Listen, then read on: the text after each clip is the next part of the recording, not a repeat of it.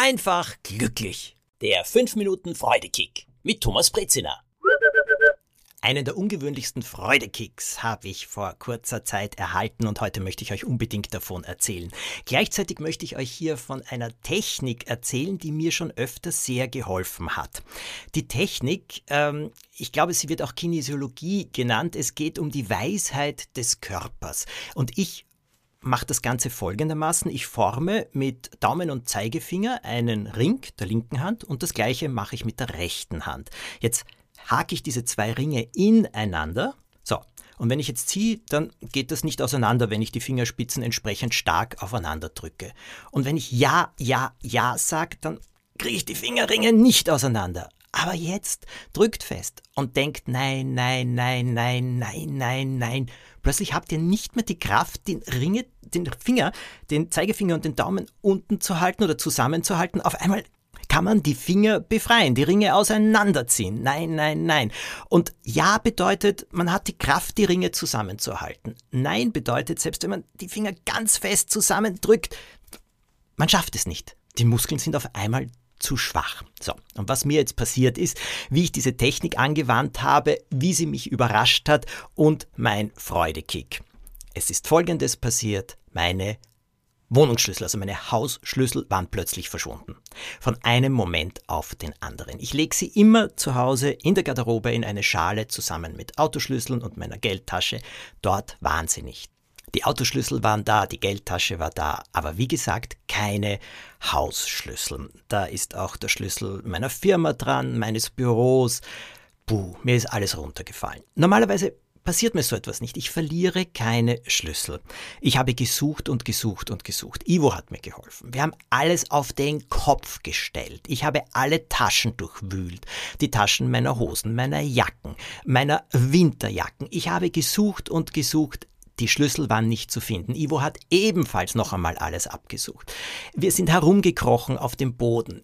Im Auto haben wir natürlich gesucht, auch dort unter die Sitze geschaut, in alle Spalten. Nichts, die Schlüssel waren verschwunden. Mir ist dann eingefallen, dass wir ähm, weggefahren sind am Tag zuvor und ähm, ja, ich bin aus dem Auto ausgestiegen. Vielleicht hatte ich die Schlüssel, ich war am Beifahrersitz zwischen meinen Beinen irgendwie liegen und habe sie dort das Versehen hingelegt, weil ich irgendwas genommen habe und könnte sie natürlich beim Aussteigen ausgestreut haben. Also sind wir dorthin gefahren, haben alles abgesucht. Nichts, nichts, nichts. Dann habe ich schon die Webseite des Fundbüros aufgewählt und habe dort gesucht. Keine Schlüssel wurden gefunden, deren Beschreibung auf meine Schlüssel passt. Meine Schlüssel waren verschwunden. Also mussten wir uns mit dem Gedanken anfreunden, alle Schlösser austauschen zu lassen. Und im Büro auch. Erstens kostspielig. Zweitens mühsam. Ich habe mich verflucht und beschimpft. Wieso kann mir so etwas passieren? Wieder haben wir alles abgesucht. Es kam auch noch ein Freund vorbei. Nichts, die Schlüssel waren verschwunden. Und jetzt habe ich meinen Trick gemacht, meine Kinesiologie, zwei Ringe geformt mit den Fingern, sie ineinander gehakt und dann gefragt, sind die Schlüssel noch im Haus? Und jetzt kommt's, die Antwort war ja. Ich habe die Finger nicht auseinanderbekommen. Dann habe ich gesagt, habe ich die Schlüssel verloren?